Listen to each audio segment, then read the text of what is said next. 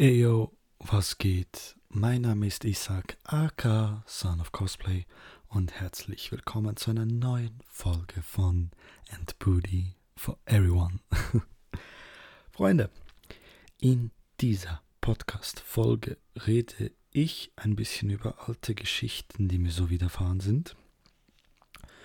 Ähm, ich mache es eigentlich so, dass ich es etappenweise, also ich teile es auf von angefangen im Kindergarten bis hin zu ja, der heutigen Zeit, sage ich jetzt mal, werde ich einfach verschiedene Geschichten erzählen. Diesbezüglich, also heute ähm, lustige, also Sachen, wo mir einfach eingefallen sind, wo lustig sind. Ein paar sind auch ein bisschen tragisch, das gebe ich zu. Aber grundsätzlich sind es lustige Geschichten, Geschichten, über die ich heutzutage lachen kann, Geschichten, die wir sind komisch, seltsam, wie auch immer. Und ähm, ich wünsche euch sehr viel Spaß. Anfangen möchte ich mit einer Geschichte, die mir vor kurzem erst wieder ein bisschen so durch den Kopf ging. Und zwar fand statt im Kindergarten. Und wir haben früher immer also der Kindergarten war ein bisschen weiter entfernt von der Sporthalle, die wir hatten. Und deswegen mussten wir immer, meistens während der Pause, alle gemeinsam oder wie auch immer, liefen wir vom Kindergarten bis zum, ähm, zu dieser Sporthalle. Und ich und meine Freunde gingen einmal voraus und es hieß da irgendwie, ihr, ihr dürft dann noch nicht reingehen, wir gehen alle zusammen rein, es ist noch Pause, bla bla bla. Und wir wollten eigentlich so cool sein und schon vorher reingehen, dass wir noch, dass wir die ersten sind, die bereit sind, schon umgezogen, schon bereit.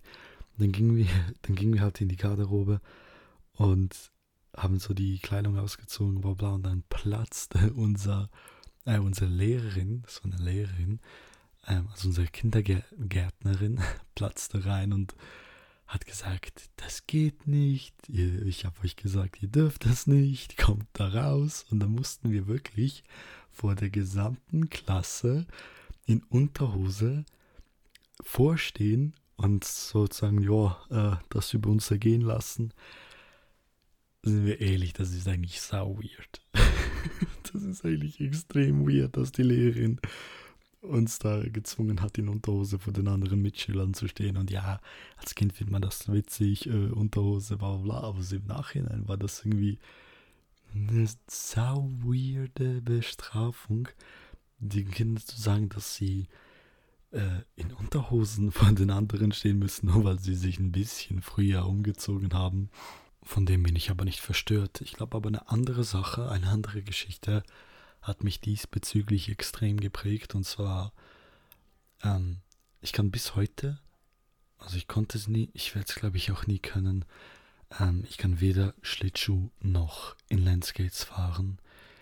Ich fühle mich da sau unwohl. Ich kann das nicht. Ich will das auch irgendwie nicht können. Ähm, und da gab es einen Fall, äh, das ist eben schon, ich war im Kindergarten, glaube ich, da wirklich noch. Und da gab es den, den Fall, dass ich ähm, mit meiner Schwester auf so einer Eisbahn war, also auf so, ein, äh, so eine normale Eisbahn, gefrorener See war es vielleicht sogar, ich weiß nicht mal mehr. Und meine Schwester fuhr der Schlittschuh, war ganz entspannt, war, fuhr hin und her und links und rechts und ich habe mich dann mit Schuhen auf das Eis gewagt.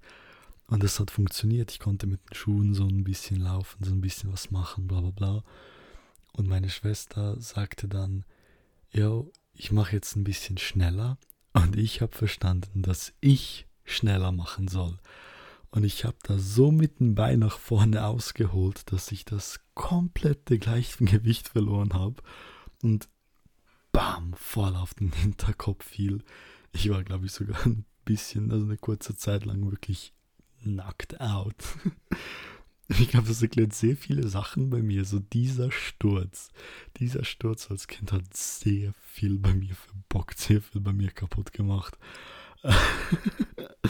Und ja, nachher mein Vater war extrem sauer auch auf meine Schwester, warum sie nicht auf mich aufgepasst hat. Und das war einfach meine eigene Dummheit, weil ich verstanden habe, yo, ich soll schneller machen. Gott sei Dank hat nichts geblutet oder so, aber es, war, es ist so irgendwie eine Geschichte. Jedes Mal, wenn die mir einfällt, ist die einfach so, what the fuck? So richtig so, what the fuck habe ich mir da in dieser Sekunde gedacht? Hm. Und dann wechseln wir schon vom Kindergarten in die Primar. Ähm, und zwar. Äh, und zwar. Wir haben Sport gehabt in der Schule ganz normal turnen und wir haben Futsal gespielt. Futsal ist wie Fußball, nur mit kleineren Goals und mit einem Ball, der viel weniger aufgepumpt ist. Das heißt, er springt auch viel schwächer und so weiter. Und es gab die Situation, dass ich den Ball wegnehmen wollte von einem äh, Klassenkameraden, und, ähm, also als ich ihm den Ball wegtreten wollte. Der hat aber in dieser Sekunde ähm, den Ball nach hinten gezogen, was dann dafür, was dann ausgelöst hat, dass ich eigentlich auf den Ball stand, nach hinten ausgerutscht bin und mit vollem fucking Körpergewicht auf meinen Arm gefallen bin. Also eigentlich aufs Hand, äh, auf, auf, auf die Hand, die sich abgestützt hat. Und da, darauf hat meine Elle rausgesprengt. Also ich habe mir den Knochen gebrochen. Und ich, und ich stehe auf, voll diesem Adrenalinkick und den Schmerzen, halte meinen Arm, merke, er ist gebrochen, schrei rum, fuck, scheiße, fuck, fuck, ich habe mir den Arm gebrochen, verfickte Scheiße. Und mein Lehrer sagte nur so, ich sag, jetzt, jetzt hörst du aber auf.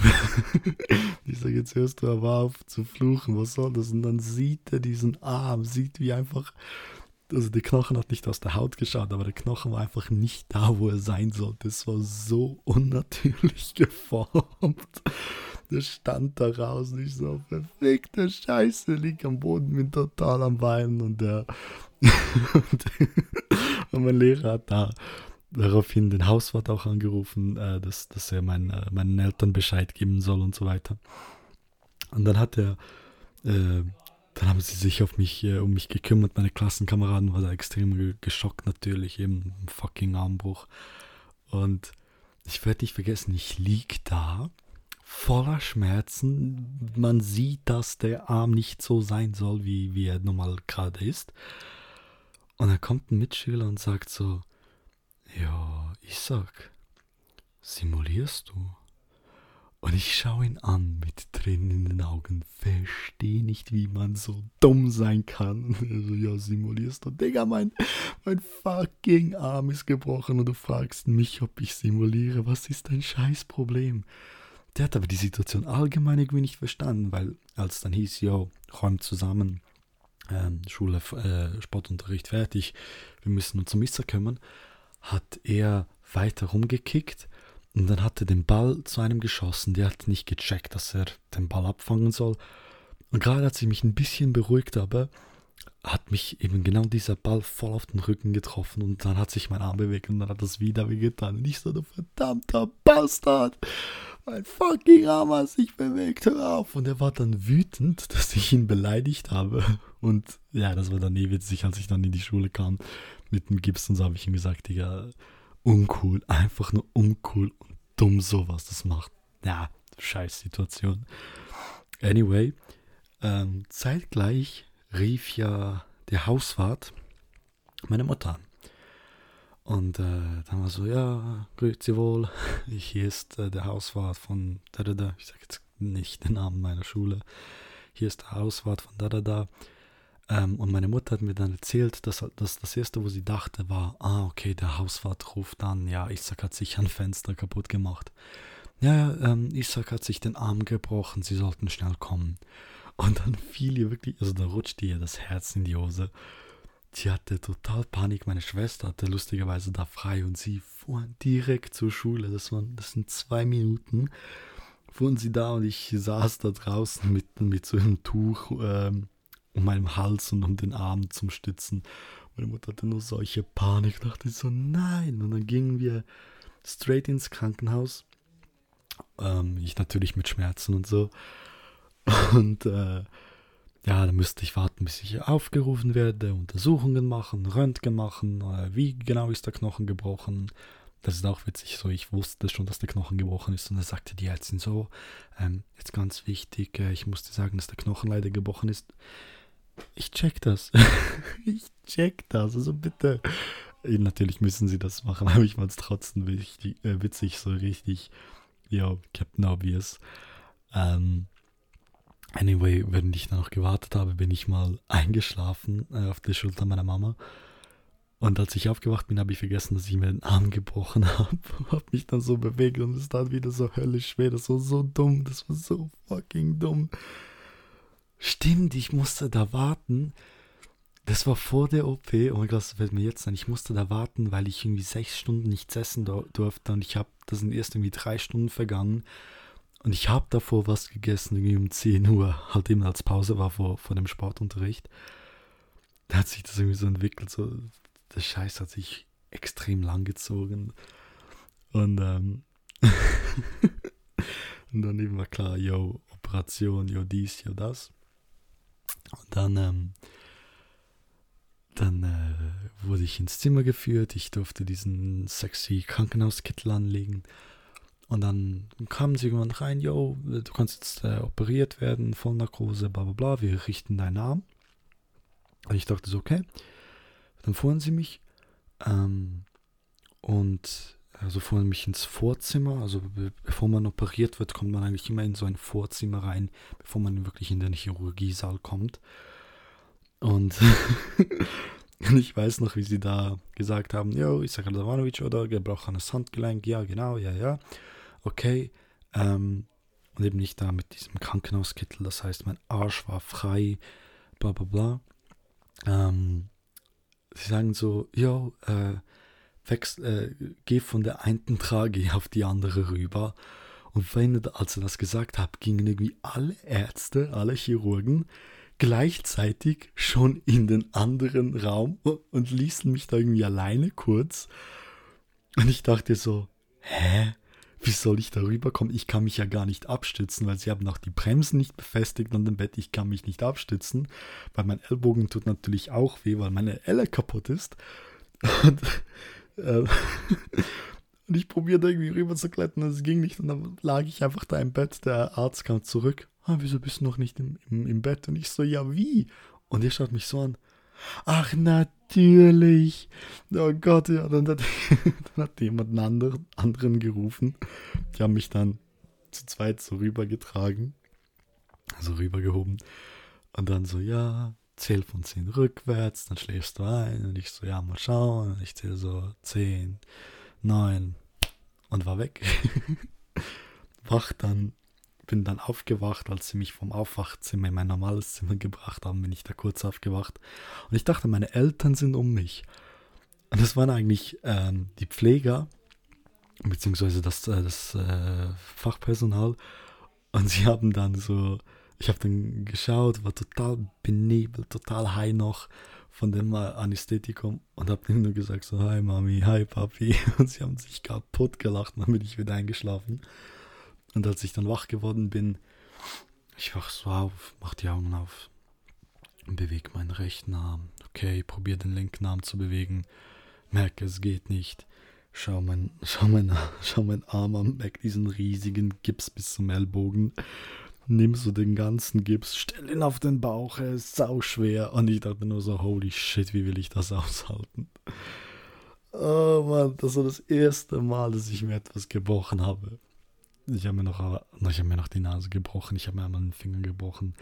Ähm, die Geschichten erzähle ich aber ein anderes Mal.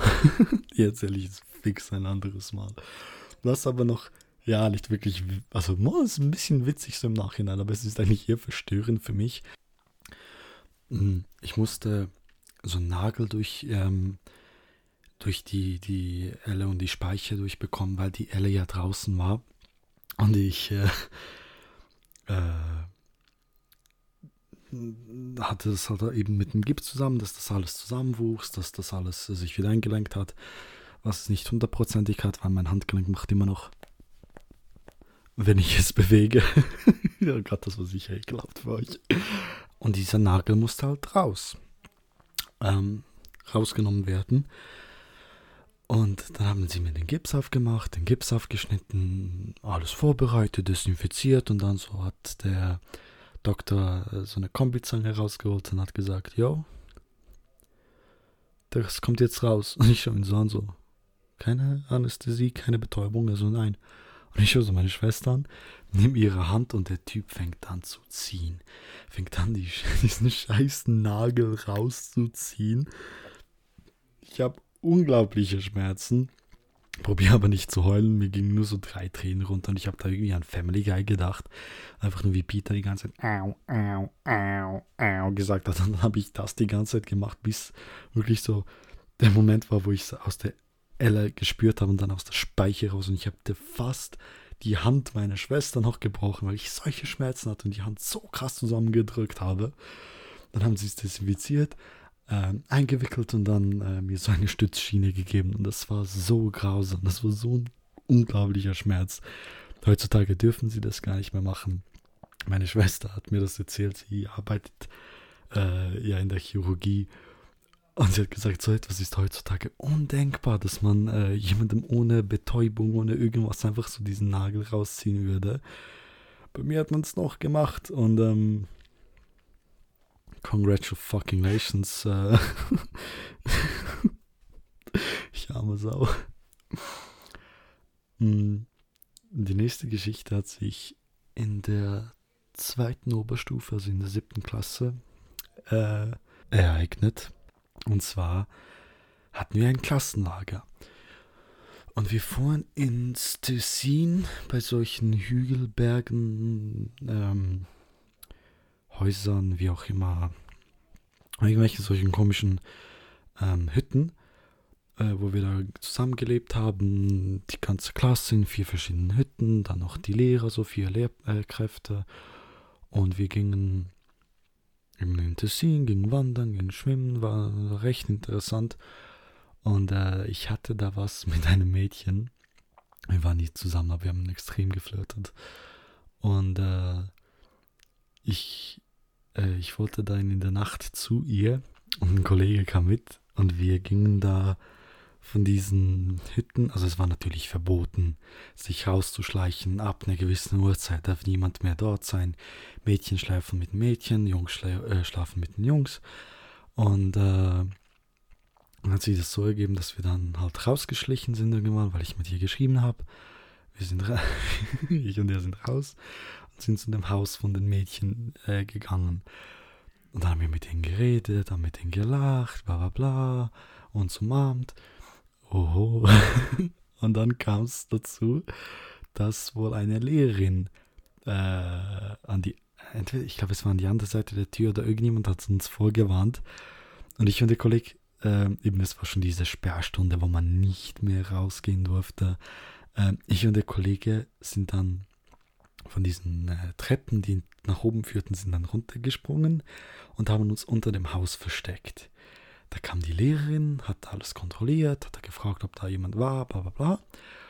Und dann haben, also die Lehrer haben wirklich noch irgendwie eine Stunde bevor, äh, also eine Stunde nachdem dieser, diese, diese Lockdown-Zeit war, ähm, haben die noch rumpatrouilliert mit den Taschenlampen und gingen so das heißt, wir waren unter diesem Haus und, gingen dann ein bisschen nach vorne. Und dann sehen wir, wie zwei Lehrer runterkommen und haben uns in so einer Grube versteckt. Der einzige Scheiß war, also es war so zwischen, zwischen zwei Bäumen so eine Grube, wo aber direkt irgendwie 10 Zentimeter neben uns eine Laterne war, die direkt Licht auf uns geschienen hat. Die Grube war aber Gott sei Dank tief genug, dass uns die Lehrer nicht gesehen haben. Auch nicht mit den Taschenlampen, so der meinten Kollegen haben sie wirklich voll dran geleuchtet. Sie haben es nicht gesehen. Und wir lagen da für gefühlt zehn, zehn Stunden, ich glaube, aber es waren irgendwie 30 Minuten, lagen wir da in dem Dreck, verstecken uns von den Lehrern, weil sie ziemlich taktisch eigentlich patrouilliert haben, dass eigentlich nie jemand ausweichen kann. Und dann gingen wir so ein bisschen nach vorne, haben uns wieder versteckt, gingen ein bisschen nach vorne, haben uns wieder versteckt bis dann irgendwann mal wir gehört haben, wie der Lehrer sagt, ja, verdammte Scheiße. Und wir dachten, wir werden erwischt und wir sind gerannt und gerannt und gerannt und sind äh, Treppe hoch, direkt durch das Fenster wieder rein. Am nächsten Tag hat sich herausgestellt, dass der eine Schüler den anderen geschlagen hat und deswegen der Lehrer so ausgerastet ist. Wir dachten, wir wurden erwischt und das war so witzig, das war so krank, das war so behindert.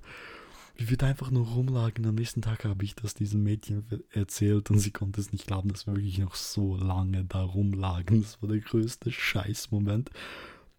Und wo es sich nicht mehr gelohnt hat. Ich habe nicht mal einen Kuss dafür gekriegt, also bitte. Aber ich finde das so witzig. Richtige, ähm, richtige, wie heißt das, äh, äh, Geheimagenten-Scheiße, wo wir da abgezogen haben. Mm. Und eine andere lustige Geschichte aus der, aus der Schulzeit war, ich hatte einen Mitschüler, der hatte so eine, ähm, so eine Brille, so eine normale Lesebrille, die aber, wenn UV-Licht drauf kam, also halt Sonnenstrahlen, äh, die, die wurde dann dunkler, die wurde sozusagen zu einer Art Sonnenbrille. Und er kam einmal in die Klasse rein, also Sommer, er kam in die Klasse rein, die Brille war da und die Lehrerin hat ihm gesagt, wir hatten so eine grausame Lehrerin, also wirklich Lehrerin, Schulleiterin, alles zusammen, aber rassistisches Fuck, mühsames Fuck, fuckity fuck, ich, ich habe keinen Plan, die war anstrengend. Ich und meine Schwester hatten die gleiche Lehrerin und sie hat uns aus, äh, sie hat von uns beiden gesagt, aus uns wurde, aus uns wird nichts werden. Meine Schwester wurde eine, äh, arbeitet in der Chirurgie und ich mache einen Podcast. Also ist nicht ganz so tragisch, aber dennoch ähm, ich weiß noch eben, da kam der Schüler rein mit dieser Brille und die braucht halt eine Zeit, bis sie sich wieder beruhigt. Also von diesem Sonnenbrillenmodus. Und dann hat sie ihm gesagt, ja, zieh die Sonnenbrille ab, das geht nicht im Unterricht. Ich wurde sofort wütend. Und er hat gesagt, ja, das ist meine Lesebrille. Und wir alle haben es hier gesagt, das ist eine Lesebrille, das ist eine normale Brille. Und dann hat sie so, nein, das geht nicht, das ist eine Sonnenbrille, sowas gibt's nicht, bla bla bla, zieh, zieh die ab. Und dann hat er irgendwann gesagt, ja, okay, zieht er sie ab.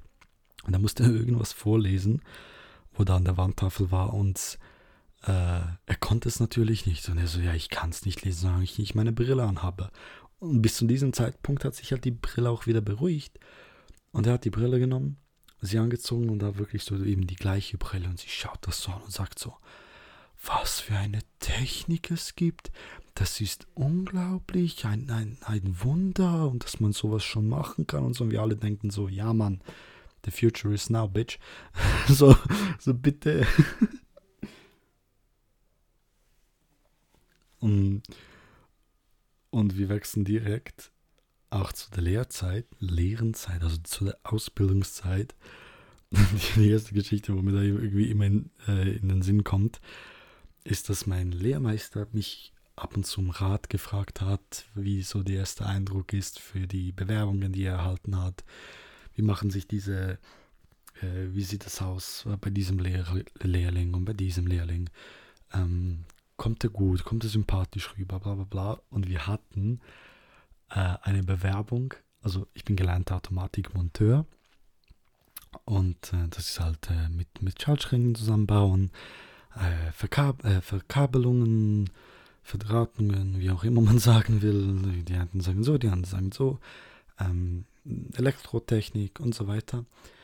Und wir hatten da eine Bewerbung, eben, wir bilden Automatikmonteure aus. Wir hatten da eine Bewerbung von einem Dulli, der sich als Automobil Automobilmechaniker angemeldet hat. Und wir fanden das sau witzig. Wir fanden das witzig, dass er da wirklich das geschrieben hat. Und dann hat mein Lehrmeister ihm angerufen und hat so gefragt, ja, wir sind von der Firma da da da ähm, du hast uns eine Bewerbung geschickt äh, als Automobilmechaniker. Wir wollten mal nachfragen, wie bist du von unserer Firma informiert? Und der Junge war so eiskalt und hat gesagt, ja, ich habe mich direkt bei über sie informiert. Sie, ihre Hauptkunden sind äh, BMW, Mercedes und VW-Wagen. Ähm, sie machen alles, Gesamtreparaturen, Testservice und so hat da irgendeine Scheiße erzählt. wir haben das extrem weitergezogen. Auch, ja, was sind so deine äh, Kenntnisse schon in diesem Thema, bla bla bla, bis mein Lehrmeister ihm irgendwann gesagt hat: Junge, ähm, lass dich nicht so einfach verarschen, schau, was und wo du dich bewirbst. Wir sind keine Automobilmechaniker, wir sind Automatikmonteure. Und man hört nur so am Telefon so, ähm, ja, äh, tut, tut, tut, tut, tut. wir haben uns kaputt gelacht. Das war so witzig. Irgendwie ging, ging das Telefonat irgendwie so zehn Minuten, bis, bis der Junge. Und der Junge war so überzeugt von dem, was er redet. Und er weiß, was für eine Firma wir sind. Und er kennt sich aus. Und er ist so smart und so. Guter Lügner. Aus dem wäre ein guter Politiker geworden. ähm, ja, zu dieser. Äh, zu dieser Zeit habe ich auch ähm, äh, mein erstes Tattoo gemacht auf dem Rücken. Und die, die Sache war so, ich ging dort, also ich, ich wusste, mein Cousin, war, mein Cousin war dort, der hat sich dort das Tattoo stechen lassen. Dann wusste ich, okay, die können das, ich gehe auch dorthin. Dann ging ich samstags dorthin und äh, dann hieß es, ja, was willst du? Ich so, ja, das, das, das, dieses und dieses Motiv, okay, bla bla, ist cool, komm morgen vorbei. Und ich so, ja, morgen ist Sonntag. Und er so, ja, ist mir doch scheißegal. Und ich so, ja, okay.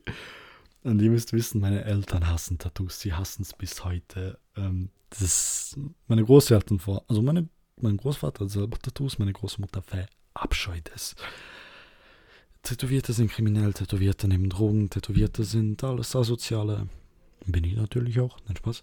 Aber es ist so äh, einfach dieses Klischee-Denken. Und als ich dann meinen Eltern gesagt habe, yo, äh, ich mache mir morgen mein erstes Tattoo, konnten sie es nicht glauben, waren auch sauer und obwohl wir schon darüber geredet haben und und und. Ähm, und irgendwie, ich weiß noch, ich ging da, ich ging dahin morgens, habe mir ein Sandwich reingepfiffen, habe mir äh, äh, Red Bull reingepfiffen habe ganze Süßgetränke genommen und so, dass ich bereit war. Und ich stand da, war total angespannt, war total nervös. So, okay, gleich sticht er los und so, bla bla bla. Und dann einfach nur so, okay, es geht los und geht's dir gut? Und ich dachte nur so, hä, er hat angefangen, ich habe nur die Vibration gespürt, ich habe die Nadel gar nicht gespürt.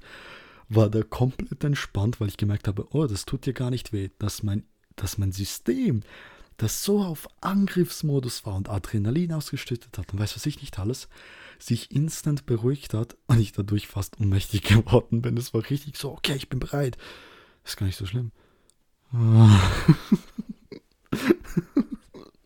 ich fand das, ich fand mich selber in dieser Situation so witzig und dann habe ich mich so tätowieren lassen. Die erste Stunde ist vorbei, war ganz nett und so. Und dann bekam ich so eine Nachricht von meiner Mama und sie fragt, wo bist du? Ich so, ja, beim Tätowierer. Und sie so, das war ernst gemeint, das geht doch nicht. Ich dachte, du verarscht uns, bla, spinnst du eigentlich und so weiter. Schlussendlich, als das Tattoo fertig war, ich nach Hause kam und es ihnen gezeigt habe, fand sie es sogar sehr schön. Sie ist allgemein bis heute froh, dass ich keine Tattoos habe, die komplett dämlich sind. Also ich habe zwar einen Deadpool und einen Super Mario tätowiert, aber Aber trotzdem sind es nicht irgendwelche behinderten, dummen Sachen, Beleidigungen, Scheißsprüche oder so. Da ist sie froh drüber, dass meine Tattoos immerhin schön aussehen. Dennoch war das irgendwie so. Die, die erste Tattoo-Erfahrung war witzig. Auch der Tätowierer, wundervoller Mann. Wir haben die ganze Zeit gesungen, hat mich auch gut beruhigt. Das war so witzig. Äh, ist ein ziemlich, ziemlich lustiger, guter Dude. Ähm, Stolkovic auf Instagram. ZC Tattoo. Beziehungsweise, ja, ZC Tattoo, glaube ich, hat er sich mittlerweile umgeändert. Kann halt nur Serbisch. Ein bisschen Englisch, aber vor allem Serbisch. Und können wir gleich weitermachen in der Lehrzeit. Natürlich gibt es bei jedem Lehrabschluss auch die VA. Und das ist die Vertiefungsarbeit, wo man über ein Thema macht. Und ich habe äh, eines meiner wichtigsten Themen in meinem Leben genommen, weil mich das bis heute noch äh, prägt. Und das ist Wrestling. Ich habe über Pro Wrestling meine, meine Frau gemacht. Kurz zusammengefasst, mein Lehrer war nicht zufrieden. Er, fand, das war zu wenig vertieft, deswegen hat er mir nur eine 4 bis 5 gegeben. Fixer. Nein, seine Meinung, aber ich, ich fand sie gut. Ich ging eben für die VA, ging ich ins Wrestling-Training in Zürich, Rohrbass. Ähm, ging ich da ins Wrestling-Training ähm, und habe da Back-Suplexes und wie man richtig hinfällt und habe äh, gelernt. Ich habe ein Interview mit einem Typ gemacht und dieses Wrestling-Training war so lustig. Das war mein zweites, das ich hatte. Und ich, ich finde einfach den Moment so geil, wenn dich da jemand packt und sagt, okay, du musst jetzt springen, und dann springst und dann zieht er dich einfach nach hinten und du bist so, du bist da total verstört, so, okay, wieso habe ich mich jetzt gedreht, was ist passiert, welches Jahr haben wir? Und du, land, du landest härter und weicher, als du gedacht hast, ein, ein, ein Wrestlingboden ist eigentlich nur eine Holz, äh, Holzplatte mit ein bisschen Stoff drüber und du fällst und es federt ab, aber trotzdem fällst du hart und du denkst so, okay, lassen wir das. Das, das reicht. Das ja, ist okay, okay, okay, lassen wir das. ähm, und ja, es ist allgemein diese, diese Wrestling-Erfahrung finde ich heute etwas vom geilsten. Ich bin froh, habe ich das irgendwie nie durchgezogen, weil ich glaube, mein Körper könnte das einfach nicht aushalten. Aber äh, ab und zu mal zu wrestlen, ab und zu mal mit den Kollegen so Spaßkämpfe zu machen, ist lustig. Und ich habe da auch ein paar Tricks gelernt zur Selbstverteidigung. Das ist auch noch ziemlich witzig und interessant ähm, da man einfach viele Wrestling-Moves wirklich verwenden kann für, für, für sich, äh, eben um sich selber zu verteidigen, vor allem wenn man stärker ist als der andere. Bleiben aber auch gleich bei dem Thema VA, Vertiefungsarbeit, weil ein Homeboy aus meiner Klasse hat über das Thema Hinduismus ähm, seine VA gemacht, beziehungsweise wie, wie es dann rauskam, ja, bezahlen lassen, dass jemand seine VA macht was eben nicht so schlau ist. Ähm, selbst wenn man ähm, sich die VA machen lässt, sollte man sich einigermaßen da darüber informieren, was in der VA steht, weil ja, wenn man ja einen Vortrag auch machen muss und weil vor allem der Lehrer nachfragt. Und der hat da so, der hat da so berichtet, ja, im Hinduismus gibt es äh, ein Fest, da steht man am Morgen auf und man zündet sein Haus an äh, man zündet eine Kerze an. Und wie, das war dann wirklich bei der, beim Vortrag, Vortrag, bei dem Vortrag, wo es zählt. Wir sind alle, wir haben uns alle kaputt gelacht. Wir konnten nicht mehr so, ja, man steht morgen auf, geht ins Zimmer, zündet sein Haus an. Er wollte eigentlich sagen, man zündet eine Kerze an, aber eben, das sind solche Momente auch von der Nervosität und so die einen dann einfach übermannen. Und dann war sein, sein Vortrag fertig und dann kamen so die Fragen und eine der deine Frage war, was ich bis heute nicht checke, wie er das nicht gewusst hat, weil für mich ist das fucking Allgemeinbildung. Da hat der Lehrer gefragt, okay, du hast in deiner Frage geschrieben, einige Hinduisten sind Veganer und einige sind Vegetarier. Wo liegt der Unterschied? Und er schaut so, schaut uns an, schaut seine Blätter an sagt so, äh, ja, Veganer essen kein Fleisch und Vegetarier essen Fleisch, ja, so ist es. Und wir schauen ihn alle an, sind alle sprachlos. So, what the fuck, du, dass du niemals was in deinem Leben mitbekommen. Und er blieb dann auch bei dieser Antwort. Er konnte es dann nicht beantworten, als wir ihm das gesagt haben. So, ja, von wo soll ich das wissen? Und ich denke mir so, von überall. Von überall bekommt man das mit. So, dude, what the fuck, wie kann man das nicht wissen? Und eigentlich war ich jetzt fertig mit den Geschichten, die ich mir aufgeschrieben habe. Mir sind aber gerade zwei Geschichten noch eingefallen. Und mir werden sicherlich noch tausende andere Geschichten einfallen. Ähm, ich glaube, ich mache da sicher noch irgendwann mal einen zweiten Teil daraus, um noch weitere Geschichten zu erzählen. Ich werde eh viele Geschichten erzählen, aber in diesem Format aller wirklich nur die lustigen. Ähm, werde ich sicher noch mehr machen. Aber mir sind gerade noch zwei Geschichten eingefallen, die, die will ich eigentlich unbedingt noch erzählen. Und zwar die erste, ich war, boah, acht, neun, zehn Jahre alt. So ungefähr in diesem Zeitraum. Und wir waren in Serbien unten. Bei uns äh, beim Haus. Ihr könnt euch vorstellen, wir haben ein Haus und rundherum ist einfach Fläche, ein kleiner Hügel und so. Das heißt, wir haben wirklich Platz. Vor allem die Kinder haben Platz zu spielen. Und ich hatte auch einen Hund, beziehungsweise zwei hatten wir. Und der eine Hund, Jackie, möge er in Frieden ruhen. Holy shit, der arme Hund. Ähm, er wollte immer mit uns mitspielen, vor allem wenn wir gerannt sind. Und ich, meine zwei äh, Cousins und meine Cousine haben da gespielt, halt mit so Spielzeugwaffen, wir knallen uns ab, haha, ha, hi. Und mein äh, älterer Cousin ging dann hinters Haus. Und wir hatten das Problem, dass dort irgendwie ist, heutzutage Gott sei Dank nicht mehr, aber irgendwie stank es da immer. Und wir wollten diesen Geruch nicht. Und ich dachte so, ja, ich bin jetzt so schlau, komm, wir flankieren ihn. Gehen dann halt also nicht ihm hinterher und gehen von der anderen Richtung und knallen ihn dann dort ab, sozusagen. Und ich rannte da und wir hatten da vor dem Haus so einen Kieselweg, also saugefährlich zum Rennen. Solche ganz kleinen Kieselsteine, okay, kleine, große, verschiedene, es war random as fuck. So ganz verschiedene Kieselsteine und ich höre noch, wie meine Mutter sagt, ich sag vorsichtig und ich renn da, rutsch aus, fall hin, also aufs Gesicht mein Hund hinter mir konnte nicht rechtzeitig bremsen und bam, biss mir voll in den Arsch.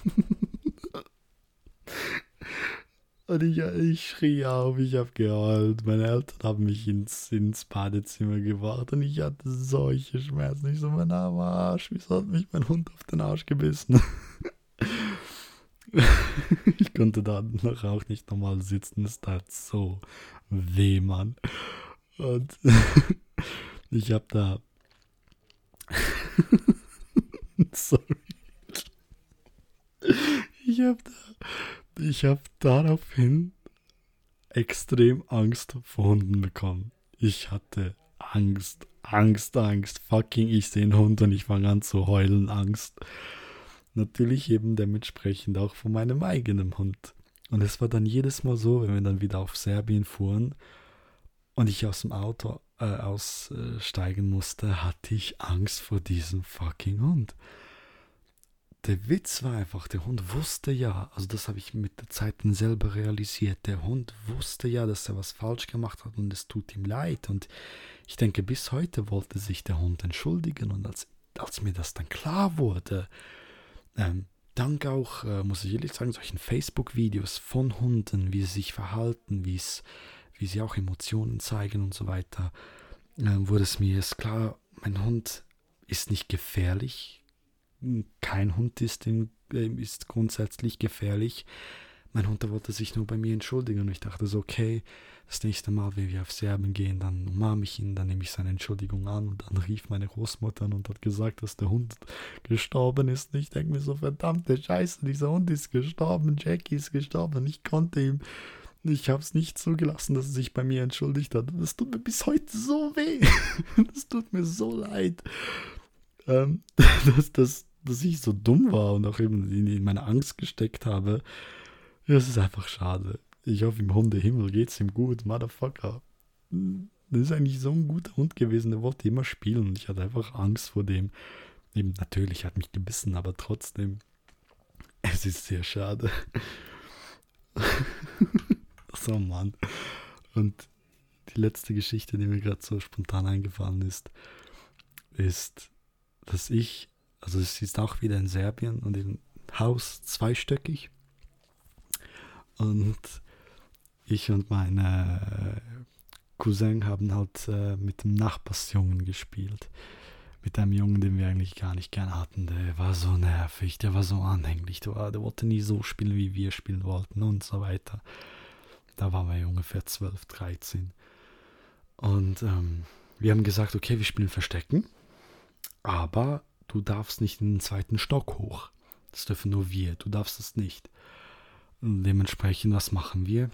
Ähm, sobald er angefangen hat zu zählen, sind wir ins Haus reingegangen, äh, sind in den zweiten Stock hoch.